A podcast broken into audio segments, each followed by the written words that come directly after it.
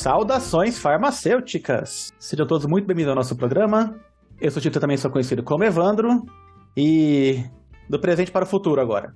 Fala galera, aqui é Gustavo Vidal, vulgo João Gordo. E aconteceram tantas coisas hoje de manhã, eu tinha tanta frase de efeito que eu vou ter que escolher uma que o Chita me deu. Que o, o pessoal, a, a, descrição do povo do, meu, do, do, do podcast lá, na minha descrição, dá até uma frase. Ficou bonequinho lindo, caralho, Carol. Ficou assim. Essa é a descrição. Oi? Maravilhoso. Como é que é? Okay, referência interna, é... referência interna. Pois é, pois é. Bem-vindos, queridos ouvintes. Aqui é a Carol, Ana Carolina Roberto, e hoje estamos de volta para fazer a segunda parte da comemoração do Dia do Farmacêutico, parece-me. Fala galera, beleza? Caralho falando, também conhecido como Gabriel, e cá estamos para a gravação de mais um querido programa. Frase de efeito, né? Não tem muito nome não. Eu só tô meio nostálgico hoje, porque ontem eu passei a tarde vendo o Rock Go, lá na edição do 25 anos. Glaston! Pô, eu perdi, vou ter que ver. Não, não vai dar pra ver a live mais. Vou ter é, que foi, ver gravado. Passou, passou, eu fui obrigado a fazer uma conta no TikTok pra poder ver esse negócio. Que bosta. Como Mas... disse Mentira agora há pouco, que não está mais presente, o homem tem que definir seus limites. Então. Exatamente. eu não, não, não, não defini ainda essa parte, não. Bom, gente, tudo bem? Aqui é a Laís. Hoje eu só vou dizer que minha frase de efeito que eu vi algo hoje logo cedo é que eu estou num momento meio psicopata assistindo séries de serial killer. É isso. Não tem mais nada a dizer. Bom dia para você também, Laís. Ah, que é medo. muito legal. Desculpa, gente, é só uma, um alter ego. Quando a gente fala do presente e futuro, você fala em psicopatia, é uma coisa que dá para ficar preocupado. tá tudo sob controle, gente, estou medicada. Então é isso, hoje vamos fazer a segunda parte do programa do dia 20 de janeiro em homenagem ao farmacêutico. Né, lá nós falamos como é que a gente virou farmacêutico, e agora vamos falar sobre qual que é a nossa visão para o presente e o futuro, porque cada um de nós aqui, né, apesar de sermos farmacêuticos formados na mesma casa, cada um trabalha de um, em um lugar diferente, em uma linha de trabalho diferente. Então é, é bem diferente. É isso, gente. Quanto diferente. É. Deu pra entender que não tem nada igual aqui, né? é pra enfatizar o diferente.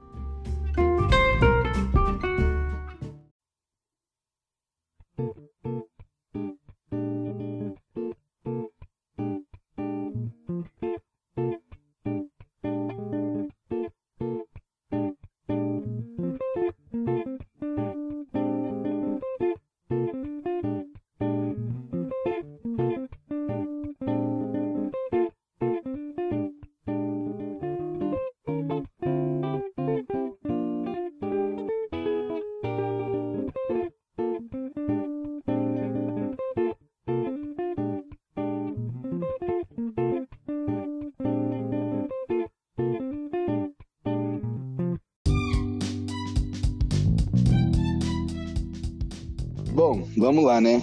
É, dos 30 anos que eu tenho no mercado farmacêutico, 16 são como farmacêutico. Né? E, antes da faculdade, né, como a gente falou, se ficar ruim o áudio, vocês me falam, tá? Eu repeti alguma coisa. É, antes da faculdade, eu tinha uma visão do farmacêutico, né? Que eu achava um bando de folgado. Até porque tinha a questão do, do assinacêutico, né? Que o Léo gosta de falar. E nos anos 90 era muito isso, né? com o tempo, nos anos 2000, pelo menos aqui no estado de São Paulo, isso foi acabando. Né? E lá na faculdade, eu tive contato com a atenção primária, com. Na época era chamada de atenção farmacêutica, né? É, farmácia clínica e todo, todo esses, esses conceitos, essas coisas que, que eu me apaixonei, né? E na faculdade eu, eu queria, eu falei assim, eu não, não fui para academia porque eu queria colocar isso na prática. Eu falei, eu vou tirar isso da USP e vou colocar isso na prática. E até hoje eu nunca consegui. 16 anos depois, nunca consegui tirar isso da USP e colocar na prática, né? Porque a, a, USP acaba sendo um, um, bolsão de uma realidade própria, né? As coisas que acontecem lá é, acabam meio que não saindo de lá. Né? foi se falar em, em, farmácia clínica, em prescrição farmacêutica ou alguma coisa assim há, sei lá, cinco anos atrás. seis anos atrás, né? Coisa que já se falava na USP lá em 2002. E quando você cai no, no mercado de trabalho, quando você tem que trabalhar numa drogaria, quando você tem que vender, é, apesar de a gente fazer assim alguns atendimentos diferenciados, a gente ah, tentar fazer uma diferença para o paciente, né, para o cliente que vem na drogaria, acaba sendo o mote da venda, né? Porque você precisa vender, você precisa trazer dinheiro para o seu negócio. E aqui eu falo como ex-dono de drogaria, como ex-funcionário de drogaria, é, você precisa trazer dinheiro para sua empresa, né? Então você acaba meio que focando na venda. Claro que você vai. Não, tem, tem que ser uma venda responsável. Tem que ser uma venda que não prejudique o cliente, que não prejudique o paciente. E em alguns momentos você até consegue né, fazer lá um, um controle de pressão, você consegue fazer um, um, ah, uma aferição, sei lá, de destro, né? Você consegue fazer algum, algum atendimento clínico de qualidade, mas são poucas as, as, exceções e são poucas as empresas que você consegue delinear um serviço assim. Né? E mesmo no serviço público, né, você tem várias limitações, né? Você tem sérias limitações orçamentárias, vamos colocar assim. Muitas vezes não está alinhado com a política do, do, do, da região que você está.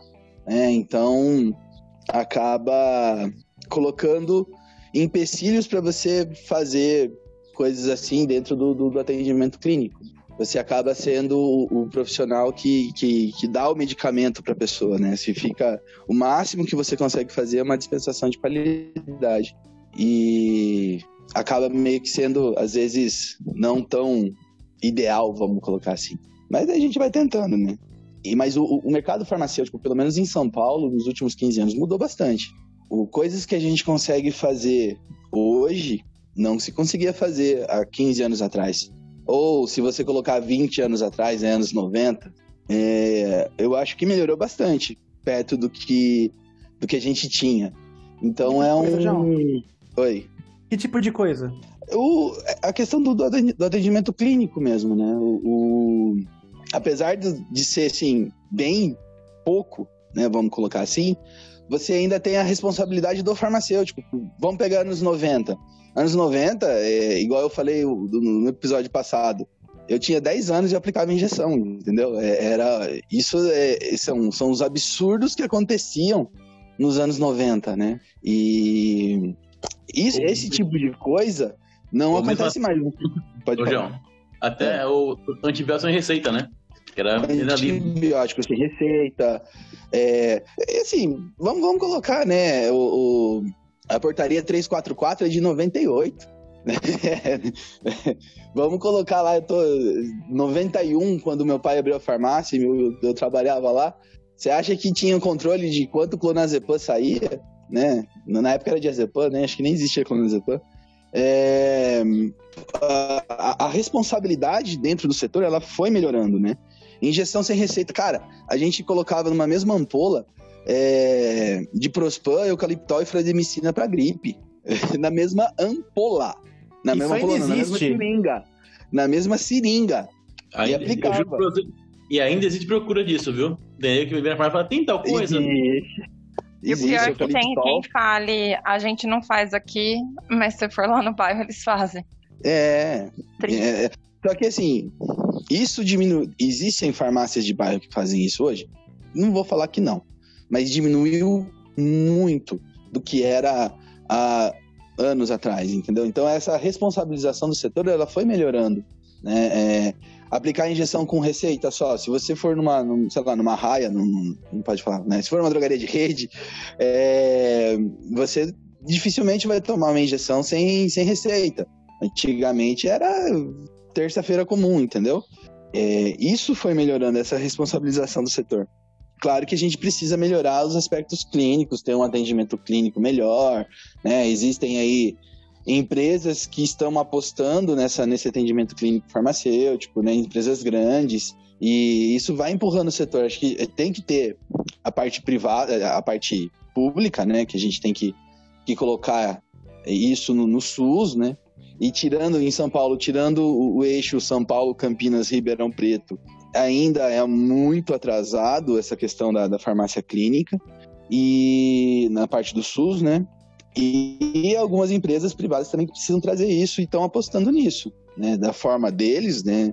Talvez não seja a forma ideal, mas tá, é, um, é um movimento do mercado que está que, que tá indo em prol do, do, do, farmacêutico clínico, até mesmo por, por essa questão da pandemia, vacinas em, em drogarias, né? Tudo isso vai chamando a responsabilidade do farmacêutico, a responsabilidade clínica do farmacêutico, não só a questão da dispensação, né? Então, é, o, como eu vejo mais ou menos o, o rumo desse mercado, né? A parte uh, assistencial, talvez, do, do, do, do farmacêutico dentro do, mercado. Estão se buscando é, a, a, a procura para cursos técnicos de farmácia, no sentido do, do farmacêutico, uh, no sentido do balconista, não ser um mero, uma mera pessoa que está ali vendendo remédio, mas ele saber o que está fazendo, né? É, pelo menos num nível, sei lá, é, técnico, né? Um, não superior, mas técnico. Isso também é um, é um movimento que eu estou vendo, né? Inclusive, eu dou aula em, em, um curso técnico de farmácia.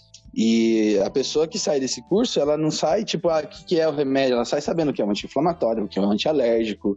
É, claro que não, assim, tão específico, igual a faculdade que a gente fez e tudo mais, mas esse conhecimento existe, né? Então, é, é, a qualificação do mercado, a qualificação do mercado ela está muito melhor hoje, pelo menos no estado de São Paulo, né? Está muito melhor hoje do que estava 15 anos atrás, do que estava 30 anos atrás. Então eu, eu vejo, pegando aí o, o, mercado, né? Pegando o histórico do mercado, eu vejo essa melhora. Precisa melhorar muito? Precisa melhorar muito, mas pelo menos não é a mesma coisa de, sei lá, 20 anos atrás. Eu acho é isso, interessante gente que há muito tempo atrás o farmacêutico era tão importante quanto o médico, né? Especialmente em cidade pequena, né? O pessoal ia lá na, na botica ou na farmácia, sempre tinha aquele farmacêutico cabeça branca lá que sabia muito tratamento, conseguia fazer atenção meio que básica. E eu tava lendo ontem um comentário sobre isso, que teve uma médica de uma associação americana que falou uma, uma coisa que tecnicamente ela está certa, mas ela falou bosta, né?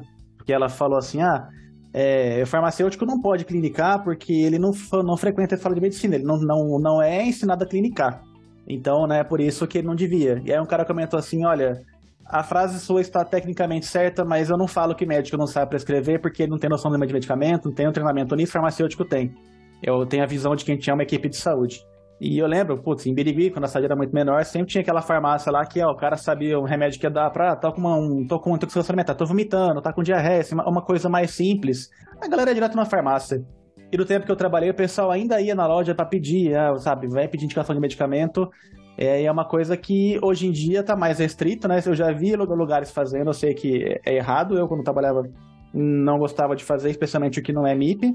E agora tem a tendência da gente voltar é, de uma outra forma, mas de continuar sendo um dos pontos de saúde pública, né, ser mais acessível, porque tem tudo quanto é lugar, uma farmácia, a farmácia tá aberta e a UBS lado não tá, acontece aqui na minha rua, e então a gente é, éramos uma coisa, mudamos para uma parte muito mais comercial e agora temos essa chance de voltar a, a nesse equilíbrio que você falou do comércio versus é, estabelecimento comercial versus estabelecimento de saúde, a gente conseguir ficar menos comercial, mas sem deixar de ser saúde, e ficando mais saúde sem deixar de comercial. Então, acho que é um, é um futuro interessante, positivo.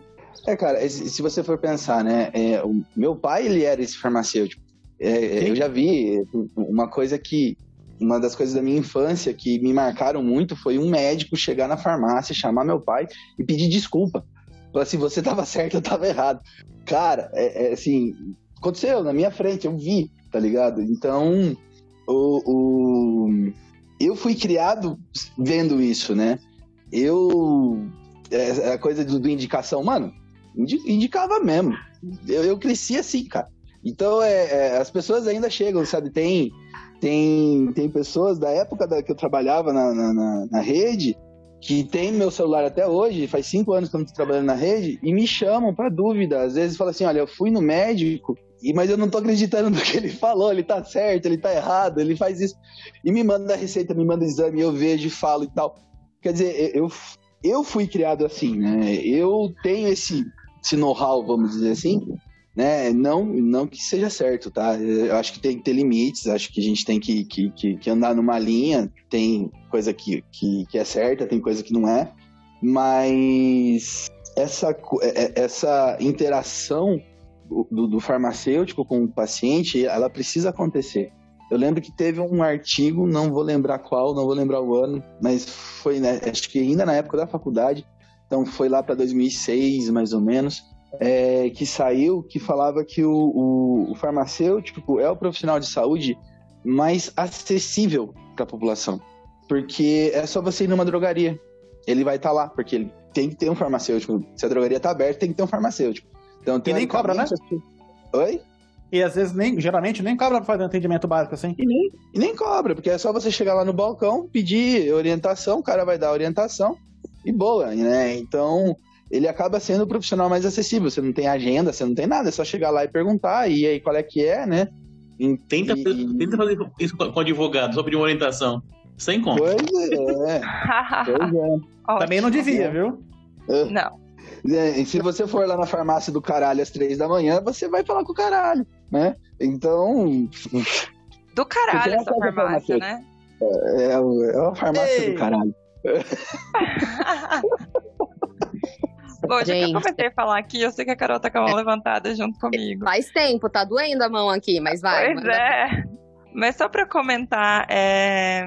eu acho que é, é, bem real isso, né, que o João falou, tanto que a, a nossa realidade aqui em São Paulo, e inclusive principalmente nos grandes centros, ainda dá para ver o que é diferente, né? Do, de acesso. Se você pegar uma cidade do interior, do interior e tudo mais, uma cidade de, sei lá, 10 mil habitantes ou menos, né?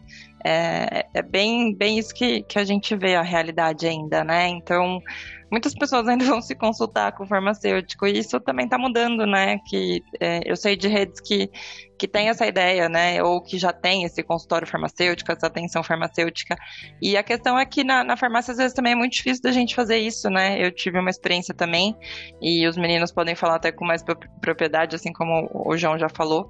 Mas às vezes é difícil porque, no final das contas, é uma venda, né? É um comércio que sobrevive de lucro. Feliz ou infelizmente, é isso, né? E às vezes você quer dar uma atenção maior, mas em algum momento tem uma fila gigantesca e você também precisa reduzir a fila, né? É, é, é um pouco complicado, a gente fica meio, pelo menos eu no começo ficava meio perdida, porque eu falava, puxa, eu precisava conversar um pouco melhor com essa pessoa. Às vezes eu falava pra pessoa, olha, você pode aguardar um pouco, eu vou, a gente vai, né, puxar essa fila e, e, eu já converso melhor com você, se você não se incomodar e tudo mais. Então é a forma que a gente vai rebolando aí, né, se virando nos 30 para conseguir dar atenção. E é, o que eu acho que, que, porque, né, que teve essa evolução toda, e aí também os meninos podem falar melhor, a ciência também evolui, né, então, ainda bem, né, é, pessoas compravam Rivotril, ou, eu tô falando uma marca aqui, mas aqui muita gente já conhece com esse nome, e, e outras medicações que a gente usa, teoricamente, para dormir, né, é, sem receita, cara, imagina isso, é é, é, irreal, né, hoje em dia. A gente não consegue imaginar. E como a gente tem um, um, controle muito maior, né, tanto de auditoria no mercado quanto dessa saída de medicações, né, e tudo mais. Então, acho que é bem importante pensar também que a, a ciência evolui também para isso, né, na, ali, mesmo numa, numa drogaria que tem foco de comércio. Caramba. Gente, é, a gente já entrou num tema aqui só com a fala do João, que já vai um episódio inteiro, né? Já vale um episódio inteiro assim, é, mais com três, quatro pessoas aqui que já atuaram em balcão de farmácia, eu acho que esse assunto, não só da experiência de vocês, mas de tudo isso que vocês falaram até agora é, é absurdamente relevante para discutir. É, eu tenho alguns comentários aqui, de acordo com o que vocês foram falando. Eu nunca atuei em balcão de farmácia, né? E eu já vou arrematar esses comentários que vocês fizeram com a parte da minha experiência e tentar trazer por que, que eu sou farmacêutica, né? O que, que eu acho importante da parte de ser farmacêutica. Bom, primeira coisa que, João, você começou falando sobre a academia, a distância entre a academia e a realidade, né? O mundo real, vamos chamar assim. A bolha que a academia acaba fazendo. E, meu, a verdade é que é, talvez seja muito frustrante quando você está vivendo nesse período, né? Ou seja, esse, esse, essa diferença entre o que existe dentro da academia, o que se fala dentro da academia e o que se fala no mundo real. Deve ser frustrante quando você tem que acompanhar, né? Quando você tem que passar 16 anos esperando para as coisas melhorarem ou serem um pouquinho mais diferentes ou um pouquinho mais próximas do que você viu lá há 16 anos atrás. Só que o mundo ele meio que funciona assim, né? As coisas vão nascendo aos poucos e elas nascem nesses lugares de inovação, elas nascem nesses lugares onde as pessoas estão preocupadas em entender e estabelecer como é que vai ser o futuro, para onde que a gente está indo, em outras palavras, né? E, e, a gente viveu isso, eu lembro que eu via palestras, na época eu também me apaixonei pela área, eu vi muito, muito, muito, ah, estudei muito a área, é, tive em conferências, palestras, tive em tudo que, que tive oportunidade, assim, de ouvir falar sobre, sobre essa questão de assistência farmacêutica e tudo. A questão, acho que talvez que até hoje ainda é uma, uma coisa limitada, é que, pelo menos a academia, é, pensava muito na, na, na, atenção farmacêutica, como a gente chamava na época, não lembro como se chama agora, mas ela pensava muito na atenção farmacêutica da perspectiva da saúde e, e do, do, do adicionar valor como profissional de saúde, então, né, qual é o impacto que você tem como profissional de saúde para a atenção do paciente. Só que, é, pelo menos naquela época, que foi a nossa mesma época em conjunto, eu não lembro de discussões de como ter, tornar isso uma coisa economicamente viável no mundo real, né? Ou sustentável para o mundo real. Eu lembro vagamente de se falar que então a gente ia ter que começar a cobrar pelos atendimentos de saúde que é bem o que vocês acabaram de trazer aqui. Poxa, um advogado cobra para te dar uma consultoria. Agora, quando é que você vai virar e falar, ah, agora o farmacêutico vai te cobrar pela consultoria? É uma quebra de paradigma, né? Talvez as pessoas não aceitem isso. Hoje em dia ainda parece uma ideia meio absurda. Os dentistas muitas vezes não cobram para te fazer a avaliação inicial, né? Tem dentista que hoje em dia já cobra. Mas às vezes existia muito uma cultura de que para fazer uma avaliação inicial, a primeira consulta, o dentista não te cobrava, né? Ele só cobrava pelo tratamento, depois que ele prescrevia o tratamento. Então, tem todas essas complexidades. Eu acho que, que aí talvez a gente esteja nessa fase, talvez, John, vai saber se a gente vai pegar isso vivo, né? Mas talvez esse futuro ele vai chegar, esse futuro que a gente via na academia. Não vai ser exatamente igual, né? Porque ninguém lá tinha bola de cristal para saber como é que o futuro vai ser exatamente, mas ele aquela sementinha que eles estavam plantando naquela época, ela vai germinar e vai dar em algo, né? Que não vai ser exatamente o que se falava naquela época, mas vai ser uma coisa que seja viável no mundo real, talvez, né? Porque afinal de contas, toda aquela galera que fazia assistência farmacêutica lá no 16 anos atrás e que se falava muito na academia, o salário deles era de professor, eles tinham um salário, eles tinham como se sustentar, eles tinham como viver, né? Enfim, é, fica aqui só essa reflexão. E, e aí, sobre a questão da acessibilidade do farmacêutico como profissional de saúde. Eu acho que talvez a, a palavra-chave aqui seja profissional de saúde mesmo, né? É, e, e, é isso que eu, que eu me tornei e é isso que eu não tinha consciência. Vou fazer um, gancho aqui entre o episódio passado, que foi como que a gente foi parar na farmácia, e, e hoje, né? Um, um, momento presente da minha vida e, e mesmo pós-faculdade. Acho que esse gancho ele pode ser feito com ter me tornado um profissional de saúde sem ter tido a intenção de. Porque eu lembro pelo menos que antes da faculdade eu via o farmacêutico como, sei lá, uma área com a qual eu tinha afinidade, que tinha um pouco de biológica, tinha um pouco de ciência, tinha um pouco de, né, química. E, e, eu não tinha muito bem estabelecido dentro da minha cabeça essa, essa ideia do que, que era um profissional de saúde, muito menos que o farmacêutico era um, né?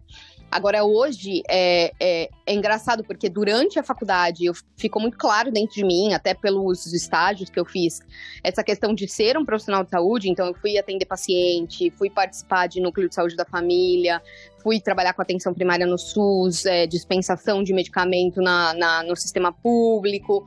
Então, assim, fiz todas essas, essas diferentes atividades. E hoje em dia eu ainda me entendo como profissional de saúde, mesmo não atuando diretamente com pacientes. É, é, eu atuei durante muitos anos como monitora de pesquisa, que fica bem no, é, na, na no, no, no, por trás dos panos, né? Na pesquisa clínica, o monitor ele fica muito por trás dos panos, mas assim, sendo monitora de pesquisa, tendo acesso e lendo prontuários de diferentes pacientes, eu sempre, eu nunca perdi mei, da minha cabeça, nunca perdi assim da minha visão que eu, aquilo que eu estava lendo era um prontuário de uma pessoa real, que eu estava ali como corresponsável para garantir a segurança e a, a, os direi que os direitos daquele paciente estavam sendo respeitados, né? Então, é, é, essa, essa meio que a visão de ser um profissional de saúde acabou definindo todo o resto da minha trajetória profissional. E, inclusive, até hoje, onde eu tô, eu ainda tenho isso em mente, ainda tenho isso como meu foco principal, o paciente, né? É, não, não causar, causar nenhum tipo de distúrbio na vida do paciente, não, não, não, não causar, né? Tentar sempre facilitar e definitivamente não prejudicar o paciente de forma nenhuma. E e aí eu tava pensando aqui também que vocês começaram a comentar, né, sobre essa questão de pedir opinião, de pedir de gente pedindo conselho, né? E, e, querendo ou não, por causa dessa nossa formação na área de saúde, por mais que a gente não seja formado ou treinado para fazer diagnóstico, formado treinado para solicitar exames, é, prescrever medicamentos, enfim, que um pouco dessa discussão que a gente estava fazendo aqui agora é exatamente por isso, né? O clonazepam e o diazepam sendo dispensados. Se você parar para pensar, o exigir, o ato de exigir uma prescrição médica, ele, ele tem a ver com você não só é, com o fato de você fazer uma burocracia, assim, do tipo, ah, o farmacêutico podia me dar o diazepam antes, mas agora eu preciso ir no médico para o médico me dar uma receita para ir para o diazepam. Essa receita, ela simboliza é, um profissional sendo responsável por você, né? A partir do momento que tem um, profissional médico, no caso, que é essa nossa exigência por lei, que vai lá e te prescreve um medicamento e você consegue ter acesso a esse medicamento através daquela receita, esse profissional está automaticamente também responsável por você. Se acontece alguma coisa com você, é para esse profissional que você tem que se referir, né? Então, essa prescrição, ela é a garantia de que você está sendo acompanhado, que é muito mais importante do que a garantia que você simplesmente vai ter acesso ao medicamento, né? Ter acesso ao medicamento muitas vezes não resolve o seu problema, muitas vezes não te cura.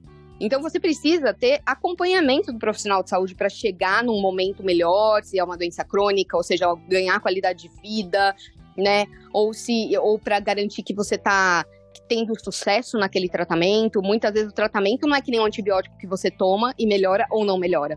Você toma e você precisa ser acompanhado para ver se ele está fazendo o efeito desejado ou se tem que ser otimizada a terapia ou, ou alterada. Então, como tem tudo isso envolvido, é essa a importância de ter uma receita, né? E às vezes, é, querendo ou não, o profissional ali, o farmacêutico, pode ser que ele estabelecia vínculo com aquelas pessoas antigamente, né? O farmacêutico de bairro sempre as mesmas pessoas, único profissional de saúde acessível, e aí ele estabelece um vínculo com aquelas pessoas e ele, querendo ou não, ia fazer um segmento do tratamento que ele estava é, sugerindo para aquelas pessoas. Mas acontece que hoje em dia é muito mais difícil de garantir isso, né? Às vezes você passa por uma farmácia, compra um medicamento e você nunca mais vai ver aquela pessoa. Então, o médico, ao prescrever, ele dá essa maior segurança do segmento do profissional de saúde. É verdade em 100% dos casos? Obviamente que não. Minha mãe mesmo já passou um monte de médico uma só vez, comprou os remédios, tomou ali um mês e parou e nunca mais. A pessoa esqueceu dela, ela esqueceu da pessoa e assim. É a vida real também, né? Depende muito do paciente, depende muito do médico. Então, é, é, otimizado? É assim, tipo, esse mundo perfeito existe? Não, estamos longe dele. Às vezes é o farmacêutico que é muito mais próximo do paciente do que o médico? Com certeza. Mas em, a teoria é um pouco dessa que eu estava falando, né? A garantia de, de um segmento profissional. E aí eu queria só arrematar com a parte de ser profissional de saúde, assim, me voltando um pouquinho do que eu estava falando antes, vocês me fizeram lembrar que, querendo ou não, né, de novo, por mais que eu esteja atuando na área de pesquisa clínica hoje, até hoje, assim, às vezes tem uma conversa, sei lá, com a minha madrinha, uma conversa com o tio, com uma tia. Eles vêm contar o que, que eles estão tomando. E aí, é uma só conversa, é maravilhoso isso, né? Como às vezes numa só conversa você já detecta é, questões que podem ser otimizadas, não, tanto no tratamento daquela pessoa, quanto no cuidado da saúde. Então, é, são relatos do tipo, por exemplo, ah, fui no médico da última vez faz um ano, e eu tô tomando isso daqui desde então, mas agora eu tenho tido, sei lá, né, é, hipotensão postural, tô sentindo não sei o quê, ah, tô tendo sintoma tal. E aí, você, como profissional de saúde, consegue muito bem virar para aquela pessoa e falar: olha, tá na hora de você voltar no médico, talvez a sua terapia tenha que estar otimizada. Ou então, uma conversa que eu tive recente esses dias com uma pessoa conhecida, é, fazendo tratamento para depressão, mas super sintomática, longe de estar com uma terapia, um tratamento otimizado. E aí, fui lá eu contar para aquela pessoa sobre é, como aquela terapia ela precisa ser melhorada, é, apontando, olha, tá vendo isso você tá sentindo? Isso daí é sintoma. Percebe isso você tá sentindo? Isso também é sintoma de depressão. Então você precisa voltar, mas você precisa ir num psiquiatra. Esse psiquiatra, ele vai te acompanhar, ele pode adicionar um medicamento, ele pode mudar a dose do seu medicamento. Isso que você tá vivendo agora, a maneira como você tá se sentindo, isso não é para ser assim. Você tá precisando de um profissional que otimize a sua terapia, por favor, busque um. Não fique da maneira como você tá, porque não tá tudo bem. Então, esse tipo de conselho de saúde é uma coisa que eu que mesmo que não tenho formação de médica, eu que não atuo numa farmácia, não atuo direto com os pacientes, eu posso dar. E, na verdade, eu faço isso todos os dias da minha vida, praticamente, né? Eu, eu brinco que eu já tenho até aplicativo instalado no celular para checar a interação medicamentosa, porque a gente recebe essas perguntas no bar, né? Tipo, ah, se eu tomar ibuprofeno com cerveja, corta o efeito? então, assim, eu sou essas pessoas que tem um aplicativo instalado no celular para poder virar pra pessoa e falar, tem interação, não tem interação. Então não enche a cara, por favor. assim, sabe? E, e, é isso, gente. Assim, enfim. Confesso falei... que eu instalei o mesmo aplicativo na farmácia e é, continuo é, chama com Medscape. Ele. Eu, eu uso Medscape, eu gosto do Medscape bastante. Mas eu assim. Tomar é... com cerveja é clássico, Fia. Qualquer um o tempo inteiro sempre vai ter. É, a hora que sim. você termina a consulta e do assim, médico, a clássica é, né? O médico vir, mas eu posso beber? É. Não, e, no, e geralmente a gente, nós, os farmacêuticos, a galera que sabe que a gente formou em farmácia, vai receber essas perguntas no bar né? Ou na festa de Natal, entendeu? Do tipo, eu já perdi a conta de quantas vezes chegou um primo, uma prima, alguém da família para mim. Ô, ô, ô, Aninha, me chamam de Aninha na minha família, né? Tô tomando antibiótico X posso beber? Sabe? Mas já perdi a conta de quantas vezes. E, e, é um pouco disso, né? É um pouco de ser esse profissional de saúde sempre. Por mais que ele, eles não. A gente não sai disso, né? A gente não não deixa de ser uma vez que você se forma. E eu não tinha a menor consciência de que isso era assim antes de entrar na faculdade e antes de passar pelas experiências que eu passei. Então, de novo, né? Fazendo gancho do episódio passado para esse. É, e, e, eu quero só deixar claro aqui que eu não tô falando, fazendo esse relato de uma forma pesada, do tipo, nossa, isso é um absurdo, eu não gosto, eu nunca imaginei. Eu sou muito feliz de ser assim. Eu, particularmente, me encontrei sendo profissional de saúde e eu me sinto muito realizada e faço questão de até hoje em dia poder atuar e continuar estudando as coisas que eu tenho que estudar durante a pandemia. Nossa senhora, que, que tive de pergunta durante a pandemia. Então, assim, eu faço questão de, de poder continuar estudando com a, base que eu tive na faculdade, né? Que graças a Deus eu tive acesso à faculdade. Então essa base me permitiu hoje em dia estudar e continuar podendo dar conselhos, sugestões para as pessoas de saúde é, e atuando um pouquinho mesmo sem estar tá fazendo esse trabalho direto ou, ou ser o meu principal forma de ganhar-pão, no caso, né? É isso. Pronto, parei. Monopolizei o microfone, mas agora é de vocês. Eu acho que eu vou pegar o gancho, porque é, o que a Carol falou me representa bastante, né? Acho que todo mundo em, em casa, né, que tem essa a formação que a gente tem, ou até outras profissões que sejam da saúde, né, como ela fala, é, ouve um pouco disso, né? Eu vou para casa do, do meu avô hoje falando, é, você que é farmacêutica? Não sei o que, não sei o que, não sei o que. Então, assim, sempre tem essa, rola essa pergunta, né? No começo eu até falava assim, vixe, vô, mas é que eu não, não tenho tanta experiência com isso porque eu saí dessa área específica, né? Mas é, eu não posso falar isso porque é, é a referência que eles têm, como a Carol falou, né? Uma vez que você fala, ah, eu tô fazendo farmácia. E mesmo quando você é estudante, as perguntas vêm, você fala, meu Deus do céu, não estudei isso ainda, não posso responder, né? Qual a responsabilidade que eu vou ter se eu, se eu falar alguma coisa?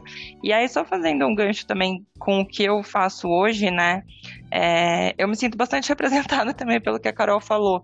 É, e é uma opção que eu prefiro, na verdade. Eu tive experiências na faculdade em hospital, também em UBS, eu acompanhei algumas coisas. No, no meu estágio obrigatório, é, eu estava numa parte de judicialização, quando, enfim, isso ainda estava engatinhando. E e eu percebia que é muito dolorido, né? É, muitas vezes você trabalhar direto com o paciente, porque as histórias não são tão felizes, né? Assim, sempre tem uma, uma dificuldade. Obviamente, tem é, pessoas que se recuperam, é, é se curam e, e se livram das doenças, mas tem coisa que você vai tratar a vida inteira. Isso pior quando você não consegue acertar a medicação ou quando você não consegue ter o acesso por conta de preço. E a gente tem que entender realmente que tem pessoas que não conseguem mesmo comprar uma medicação e vão ali pedir na justiça ou entrar com os meios que elas que a gente pode, né, para conseguir tudo isso. Porque é um direito nosso. Mas muitas vezes isso também não, não é possível acontecer, né? É. Desculpa te cortar, Laís, mas o pior.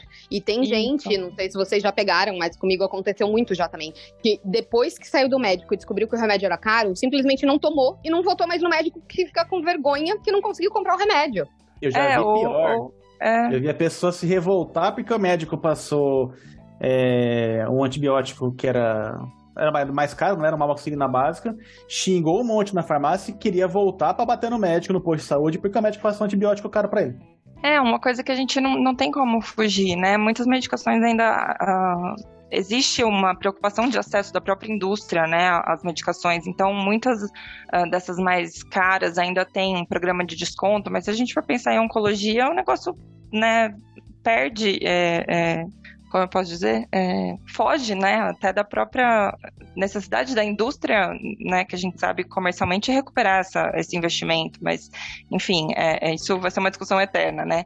É, e uma outra coisa que eu queria saber, que eu queria dizer é que quando a gente presta o vestibular, como acho que praticamente para todo mundo, né, tem tanta área na farmácia especificamente, e aí, né, focando no, no que a gente fez também, você vai descobrindo no meio do caminho, e aí você entra na faculdade, depois quando você chega no terceiro ano, já tem outra coisa que vai te chamar atenção ou surgindo no mercado, e, e, e aí quando você chega no quinto, você vai fazer um estágio em outro lugar que você nem tinha imaginado lá quando você prestou a faculdade. Então, assim, é, é, eu acho que isso é, é o incrível, né, da, da nossa profissão, da profissão que a gente acabou escolhendo. Uh, e a gente consegue transitar aí entre é, é, algumas áreas, né, assim, dentro das possibilidades e do, dessa luta que alguns aqui, né, também sabem como é você sair de uma academia, da, da pesquisa é, em faculdade, doutorado e tudo mais, e conseguir entrar no mercado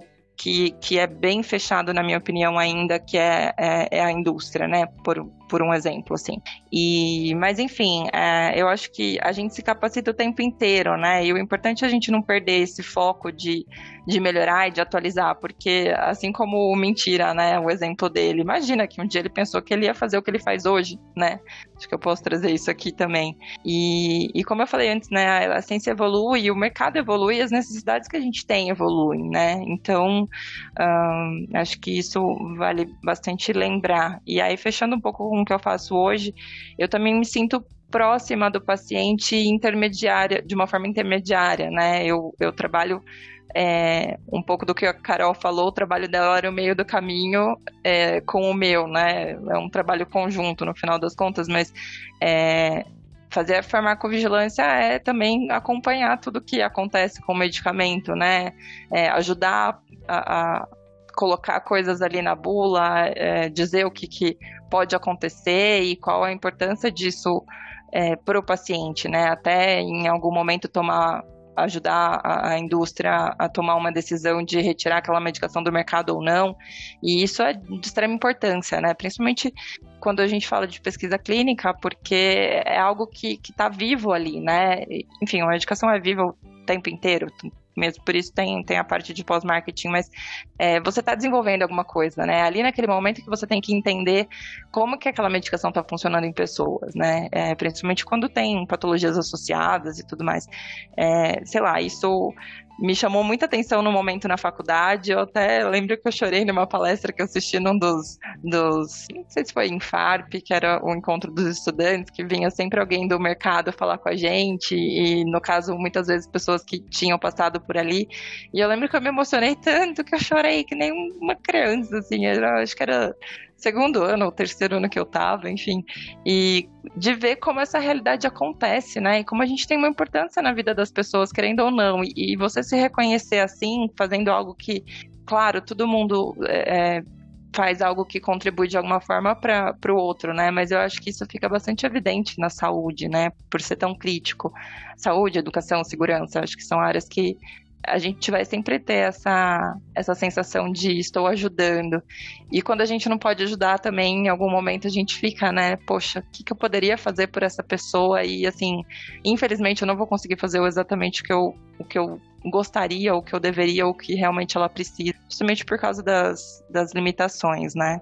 E bom, eu acho que é isso. É buscar essa atualização sempre e entender que o mercado é completamente é, é necessário que ele vá se adaptando e que a gente também vá conhecendo novas coisas e que ele vai evoluindo mesmo pela própria pela, pela própria desenvolver das coisas, né? Acho que evolução de tudo também. Acho que é um pouco isso. Não, assim, na, na verdade, como a, o meu, a minha a área de atuação é muito parecida com a do, do Johnny, né? Só que o, o Johnny tá na parte de atenção primária na, na área na rede, na rede pública, né? E eu chego na, na rede privada. Então, voltando um pouco ao episódio anterior, né? Na verdade, quando eu entrei na faculdade, a minha intenção não era, de fato, ir para a drogaria. Eu queria ficar na parte da indústria, na parte de controle de qualidade físico-química. Não consegui, ainda estou tentando voltar às vezes, mas é mais complicado para ingressar na indústria, como a própria Laís falou, né? Mas complementando um pouco o que o, o, o Johnny falou né, no início, de fato, a gente vê muita coisa na, na faculdade que na, que na teoria é linda, que seria o ideal, seria lindo pra caramba.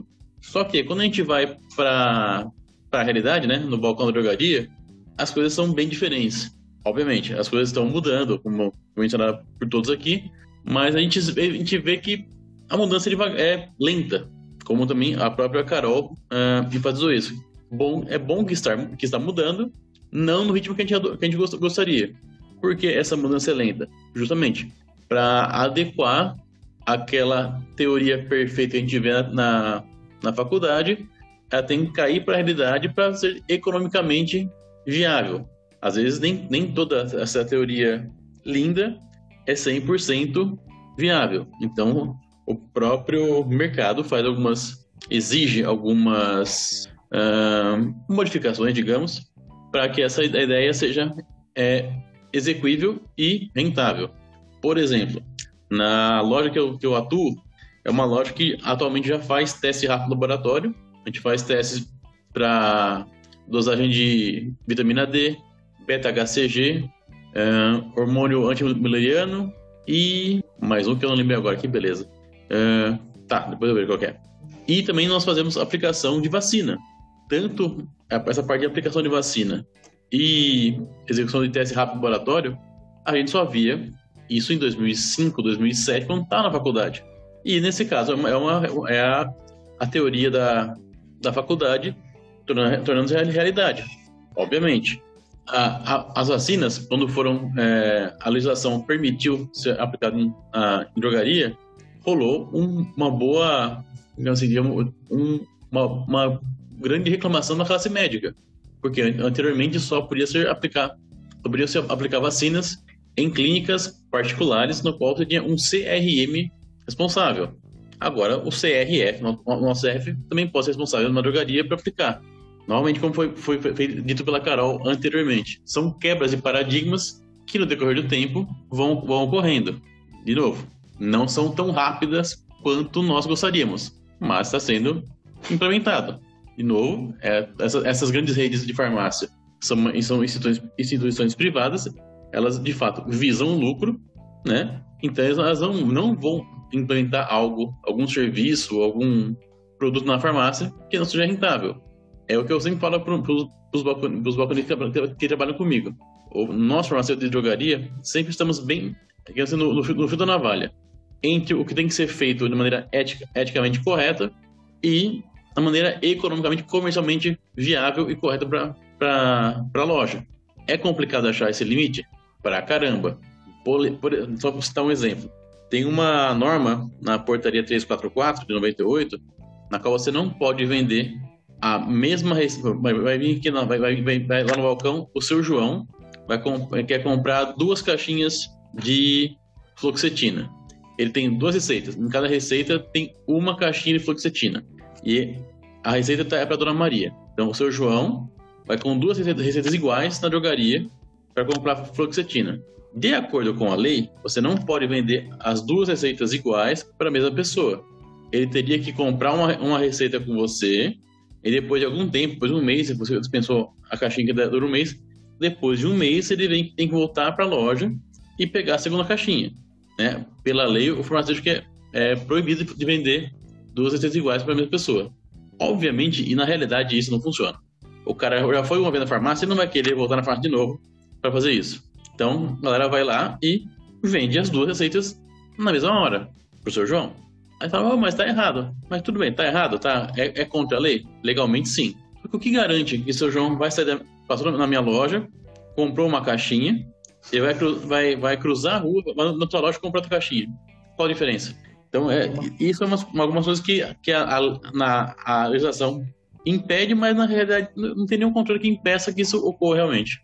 Então, essa é uma coisa que a gente fica meio que brigando entre o comercial e o regulatório para tentar achar uma, digamos, um equilíbrio mais saudável para o formato atuar em drogaria. E aí, João, o que você, que você me fala sobre isso, senhor João? Ah, cara, é, é isso que você falou, mano. É, é, o, é o tal do equilíbrio, né? Você tentar é, alinhar o, o, economicamente viável com o, o, mais ético possível, né? Pensando na segurança do paciente, claro, né? Sempre ali a gente está para é, dar os, os, melhores conselhos com relação à, eficácia e segurança do medicamento, né? Mas tem coisa que é meio complicado, né? Tem coisas do jeito que o mercado hoje atua, é, é meio complexo, né? E acho que a gente falou disso, né? A gente falou isso talvez lá no nosso terceiro episódio que a gente falou de drogaria, né? Que a gente ficou falando dessas coisas. Lá nos idos de 2020, né? A gente tá velho, até no podcast nosso tá velho. É, é o fio da navalha. A gente tem que pensar sempre na segurança do paciente, mas também, às vezes, no, no, no nessa questão prática, né, do dia a dia. Pensar no né? nosso emprego também, né? E nosso emprego também. É, eu, por exemplo, essa questão que você comentou, eu tenho o luxo de falar não dispenso. Né? Porque Sim. eu sei que, que o paciente vai voltar mês que vem, porque aqui comigo ele não paga nada. Né? Eu sei que ele não vai sair daqui da, da minha farmácia e comprar. E, e para mim também, nessa parte, né, de para manu, manutenção do meu emprego, ela é indiferente. É, se ele quiser comprar, ele compra, né? Mas eu sei que ele vai voltar, porque aqui comigo ele não, não, não vai. E muitas vezes nem dinheiro ele tem para comprar. Né? Então eu consigo fazer isso. Então eu, eu, na minha parte, na minha atribuição, no meu serviço, eu tenho mais liberdade que você. Porque eu não vou ser mandado embora. Né? Não por causa disso. E até na época da pandemia, né? Porque eu não pensava uh, uh, um monte de coisa e até fiz uma carta lá pro, pro secretário da saúde na época falando que eu não ia dispensar, bati o pé e não dispensava mesmo, né? Mas eu tinha como fazer isso, vocês não? Então, eu não, é, nem é complexo. E é, então, tem. Até pensando no, pãozinho de cada dia, né? Que infelizmente a gente acaba sendo, é, é, tendo, né, que fazer algumas coisas. Então, assim, mesmo, mesmo que, eu, que eu, esteja na, que eu esteja na razão e legalmente correto, para a parte comercial eu, tô, eu sou o mais idiota possível. Daí, Sim. normalmente, lembrando que é uma empresa que visa, visa, lucro, eu sou o cara chato que não tá dando lucro pra empresa. Ah, beleza. Gente, sim, sim. alguém pode me explicar, porque, né, não, não, não entendo de trabalhar na farmácia, é, mas a, a, fluoxetina não tem retenção de receita, não tem que ter cópia, aí você fica com a cópia e aí a pessoa não pode comprar duas vezes na mesma receita. Explica melhor o que, que acontece nesse negócio aí. você fica com a original, aqui, pelo cara falou, vamos supor, o médico fez receita para quatro meses. Então ele faz duas que a pessoa pode comprar tratamento para dois meses ou duas caixas. Aí o tiozinho chegou lá com duas receitas iguais, é, e queria comprar duas ao mesmo tempo. E é isso que ele falou que pela lei você não pode vender mesmo receitas iguais. A cópia é quando é antibiótico e aí, quando a pessoa aproveita para fazer um ziriguido umas vezes, né? Mas quando é antibiótico, a cópia é a segunda via, digamos assim. As outras é, é a primeira via só. Então a pessoa pode comprar uma vez só com aquela receita. Se ele for com a cópia, não, não pode. Carol, é, é tipo que... assim. Carol, é tipo assim. Imagina o seu Zé. O seu Zé vai lá com duas redes iguais. A, dona, a, a paciente é a dona Ana, o medicamento é uma caixa de fluoxetina. Se o seu Zé for lá com duas receitas iguais, duas da dona Ana, uma carta de fluoxetina, pela lei a gente não pode dispensar as duas caixinhas juntas, sendo uma caixinha em cada receita. Porém, se for o seu Zé lá, com uma receita para dona Ana, outra receita igualzinha, só que em vez de dona Ana paciente é a dona Maria, aí eu posso pensar, porque eu posso pensar para a mesma pessoa com receitas diferentes. Eu não posso dispensar para a mesma pessoa com, com receitas iguais. Então, se o, médico, se o médico um pouquinho esperto, ele põe cada um nome aleatório e foda-se. Eu, eu, não vou ficar. É, eu não sou cartorário para falar ah, quem, quem que é a dona Ana, quem que é a dona Maria. Entendeu? É uma, só uma questão de, de problema legal que na prática a galera meio que liga o foda-se. É, eu acho que é um pouco da, da brecha, né, das leis que a gente acaba conseguindo. Isso que, que o Chita comentou que eu ia falar até interrompendo. É, a, a a receita de antibióticos são duas vias, mas a gente retém a, a, segunda, né? E aí com a primeira a pessoa não consegue comprar. É realmente o que tem que ficar para ela como orientação. E, e tem uma, uma particularidade, né, a respeito de antibióticos que, que a pessoa vai precisar comprar por mais tempo enfim, que, que nem todo lugar faz da forma correta, mas você consegue dispensar. Agora eu já não lembro mais, os meninos sabem melhor, mas você consegue dispensar para um mês, e aí depois a pessoa precisa, no mês seguinte, ela, aquela receita ainda é válida, mas você tem que colocar a observação atrás, enfim. É, para realmente, para justamente ela não ir comprar de novo é, no período e ficar com estoque em casa e, e, e usar essa medicação aí de forma é, contínua e, e errada, né? De fora do, do que o médico prescreveu. E a questão do. Eu lembro bastante da questão do, dos medicamentos controlados de duas vias da, da 344, que é essa que a gente chama, né? Que tem muitos dos psicotrópicos e tudo mais. É, as pessoas vinham mesmo, né? E ela falava, elas falavam assim: ah, o médico me deu uma via só, que ele falou que era uma via só. Ou do antibiótico isso acontecia.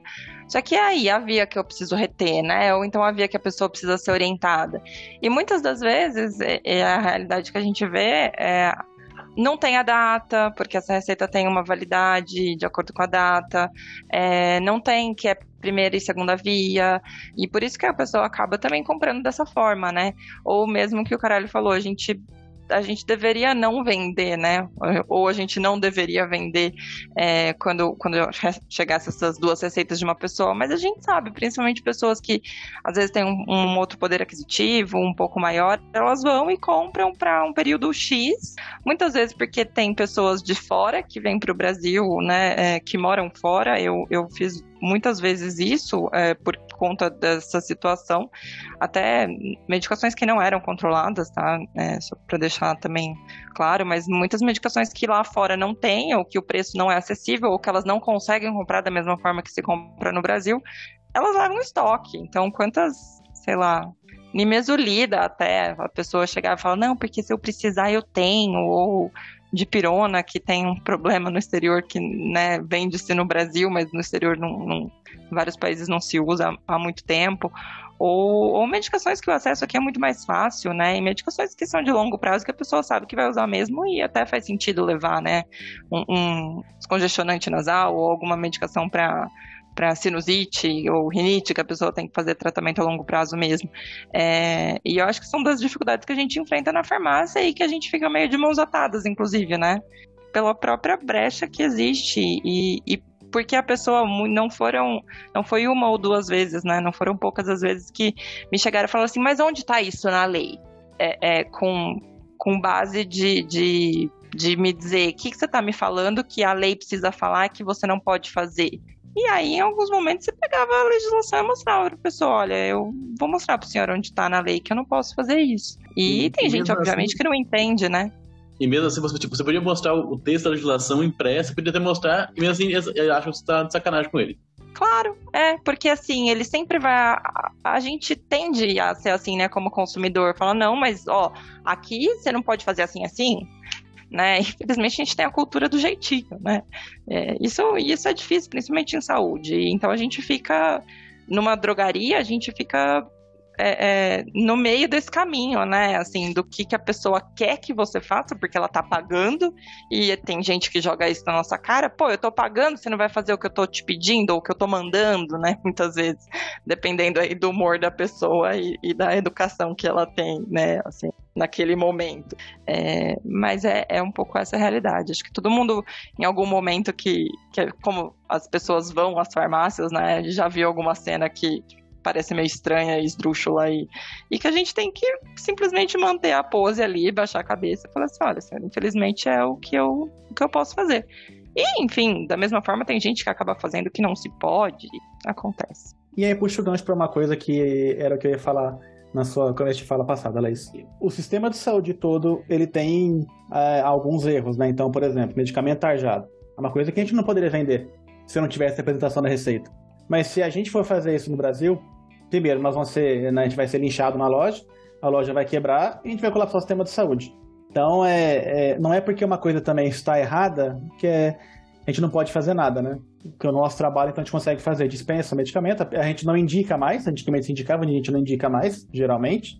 e explicar para pessoa os perigos, né, interação, essas coisas que a gente puder fazer. Mas volta daquilo que você falou, você pega uma loja, 6 horas da tarde, tem 30 pessoas na fila, não vai poder fazer um atendimento farmacêutico, é, às vezes nem o mínimo dá para fazer, nem um antibiótico, ó, você não pode tomar com leite, não pode beber, fala assim, ó, tá aqui, tá, próximo, é complicado. É o que eu disse, é sempre no final da valha, entre o certo, eticamente, o comercialmente correto, pensando no bem-estar do paciente, na segurança, na eficácia, e você tem, você tem poucos segundos para ponderar tudo isso e falar, vai ou não vai. Fácil pra caramba. Assim, é... Desculpa. Só, só para ilustrar, não, só para ilustrar, é, quando lá quando a, gente, quando a gente tinha drogaria e a gente resolveu não dar mais injeção sem receita, e isso foi final dos anos 90, começo dos anos 2000, que minha mãe falou assim: Olha, não quero, porque teve um conhecido nosso que foi aplicar uma injeção, o paciente passou muito mal, quase morreu, foi na UTI, o cara foi processado, e lá aconteceu isso no, no, no, entre conhecidos lá da, da, da, drogaria. Aí meu pai e minha mãe falaram assim: não, mano, não vamos mais aplicar sem receita.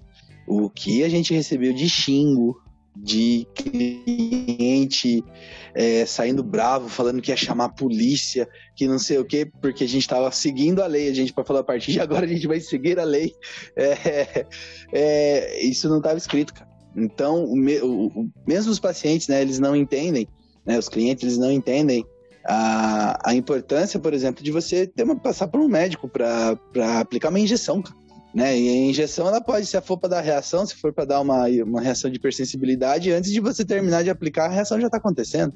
Né? Então é, é, complicado. Né? Essas mudanças de saúde, da, da, na segurança do paciente mesmo, elas foram devagar, elas é, é ainda estão acontecendo, né? Porque precisa toda essa esse ajuste do mercado, até mesmo da parte do, do da empresa, né? Da parte da, da, da, da empresa que está fazendo, está prestando esse serviço, e a parte da, dos pacientes que, que tinham uma facilidade, vamos dizer assim, né?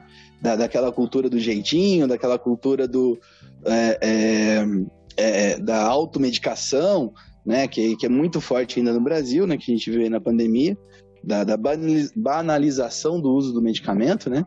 E então isso é uma coisa que a gente tem que lutar e a nossa luta tem que seguir no, no ritmo que a gente consegue imprimir, né? Banalizar, você eu... acha? O pessoal quer vender medicamento em supermercado, você acha que estão banalizando? Que absurdo. Era exatamente isso que eu ia falar, porque eu lembro que esses dias até, não sei, semanas para trás, eu, eu vi sobre aquela discussão que vira e mexe a gente vê, né? Onde que eu vou vender os MIPs, né? Os que não precisam de receita é, que a gente tem essa liberdade aí para orientar e tudo mais. É, e aí os meninos também sabem me dizer melhor. E eu achei uma notícia aqui recente, até de dezembro, se não me engano, sobre uma audiência da Anvisa falando sobre vender MIPs fora ou dentro do balcão, né? E aí eu não tenho certeza bem como isso ficou, como isso tá, se teve alguma decisão, se vocês souberem falar pra gente, porque é, é aí que tá, né? A pessoa fala assim, ah, não, não dá nada, não, vou pegar aqui um paracetamol, e aí, como falaram antes, né, a, a, mas eu posso tomar com, com bebida, porque o paracetamol você vai ter é, uma dor de cabeça de ressaca, você vai ah, vou tomar um paracetamol, tem, que é o que tem aqui em casa, né? Aí você vai lá, passa mal, e aí, né? Quem se responsabiliza? E a questão de ter um profissional, em algum momento alguém falou também, para se responsabilizar, é, é, muito importante, porque fora, fora uh, o que a gente. O que, o que pode acontecer aí, eventualmente, de uma reação, qualquer coisa, enquanto você está dando uma injeção, como o João falou, é, tem a questão que a gente tem uma responsabilidade legal, né? Eu posso ser é, é, multada, eu posso, posso ter meu, CRF caçado, né? Então, assim, é uma responsabilidade gigantesca, né? Não é uma bobagem, como muita gente às vezes pode pensar, né? A questão é, okay. é, Carol, você entende? Ah, respondeu sua dúvida? Depois de uma meia hora de discussão. É. Sim, obrigada. que rodou, rodou, rodou até responder. E chegou no mesmo lugar. Mas se alguém souber mesmo falar desse negócio dos MIPs para dentro do balcão ou, ou fora, não sei se, se é isso mesmo, se eu tô viajando. Vou dar uma pesquisada, não, não, não cheguei a ver, não. Chita, és tu. Eu sou, acho que o que tá menos farmacêutico aqui de, de todos nós, porque é, eu fui pra indústria, quer dizer, eu fui pra academia e acabou que depois eu fui pra drogaria e depois eu fui pra indústria.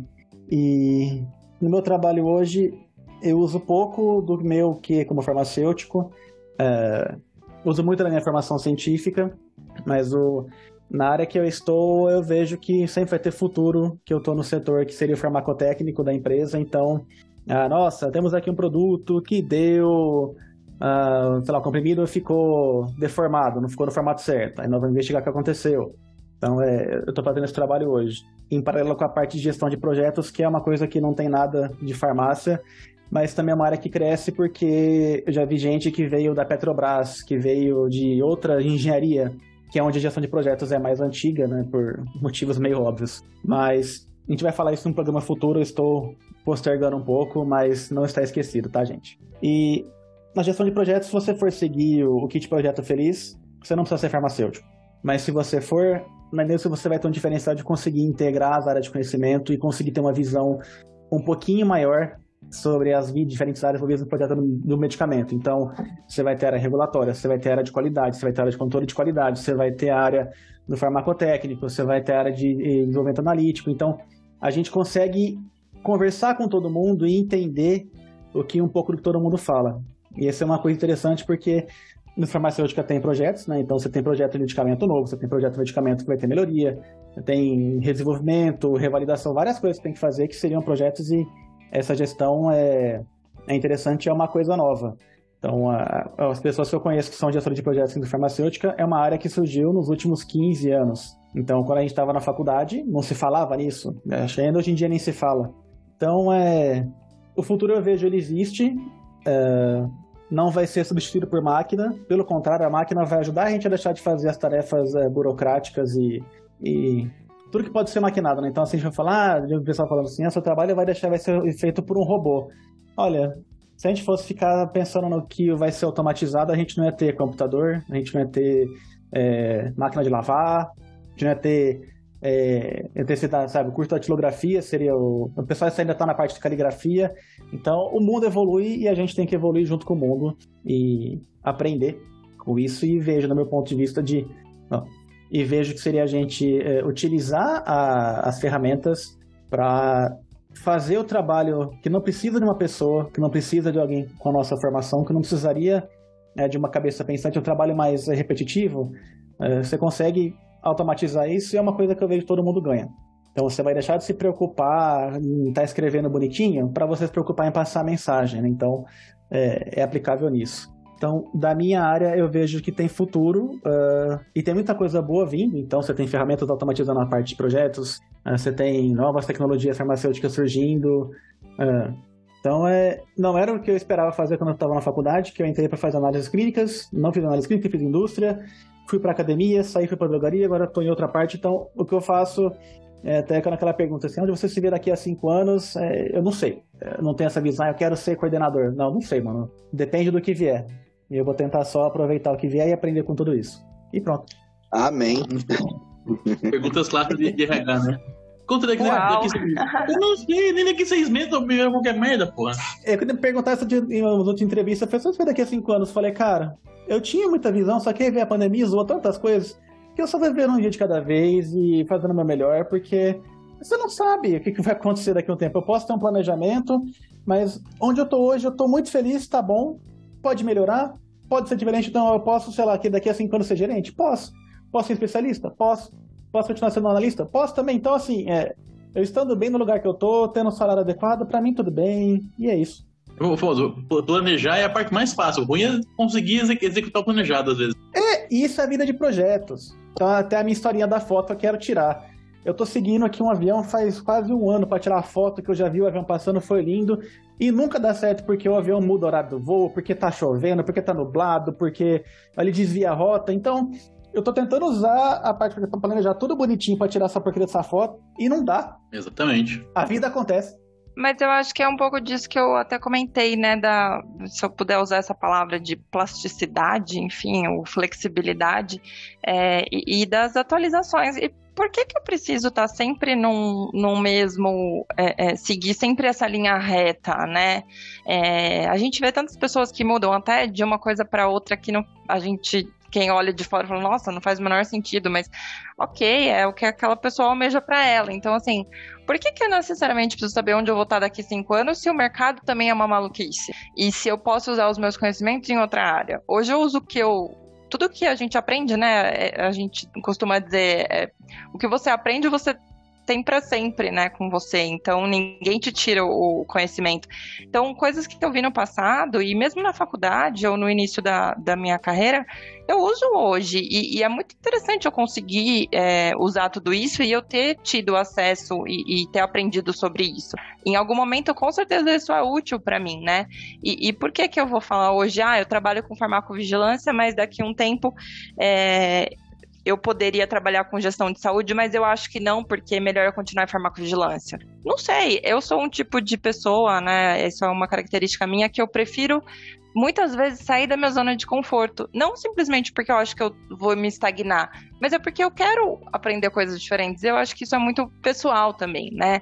É, e isso não significa que eu ser uma analista, como o Chita falou, então virar uma especialista, né? A, a galgar esse cargo, ou até é, ser promovida a isso por, por competência, meritocracia ou próprio é, é, desenvolvimento mesmo. A gente não vou entrar nesse assunto porque dá pano para manga também.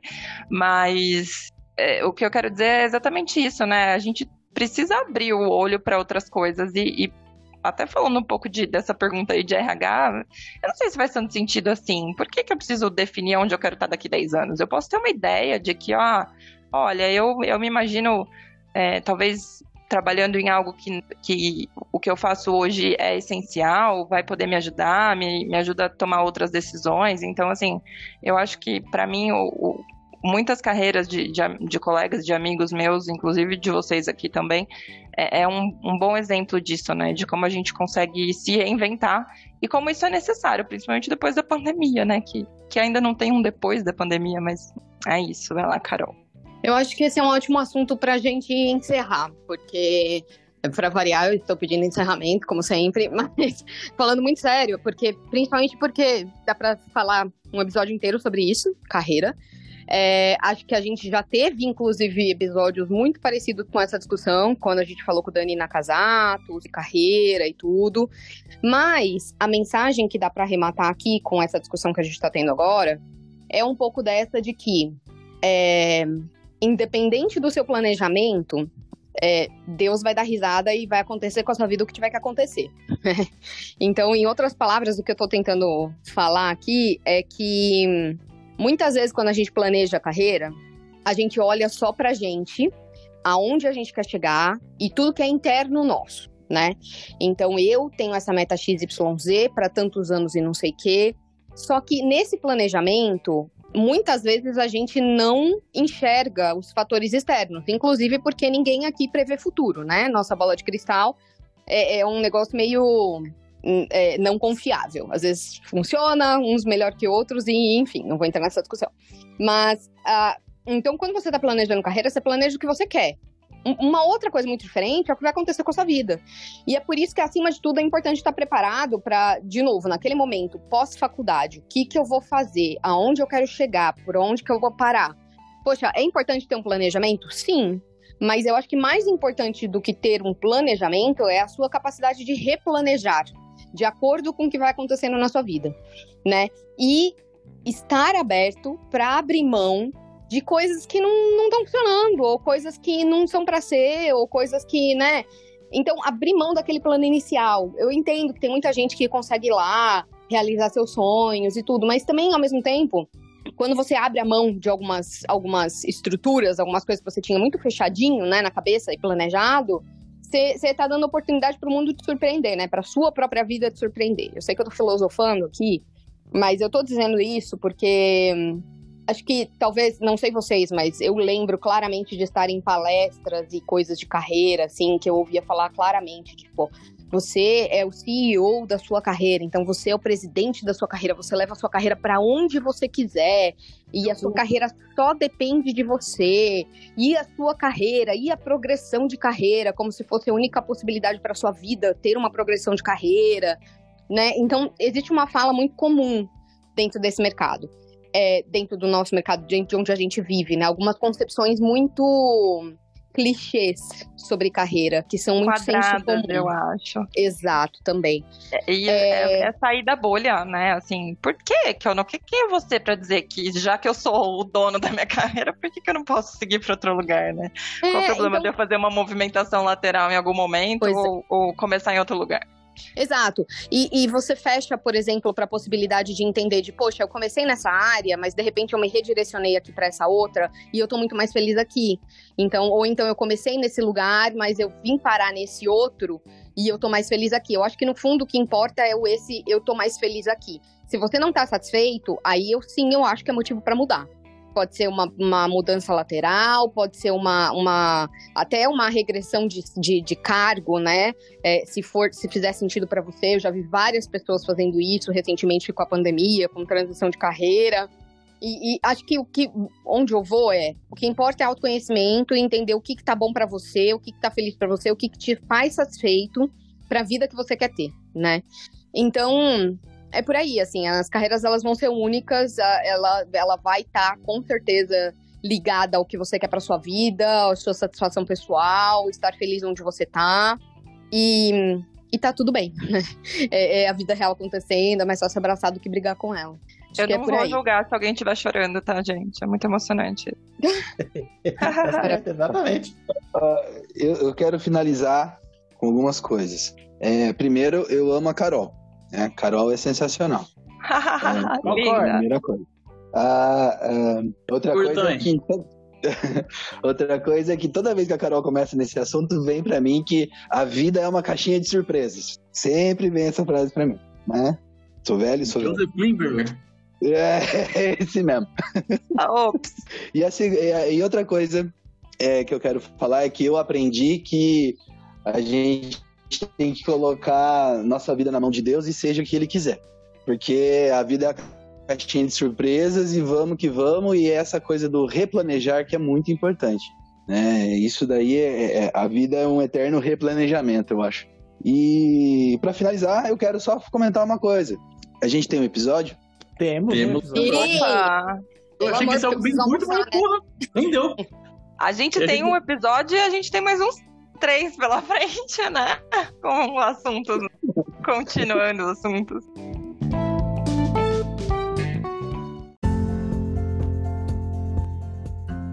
Bom, pessoas, muito obrigado para quem chegou com a gente até aqui. É, meus queridos amigos, obrigado por estarem presentes e por abrirem seu coração.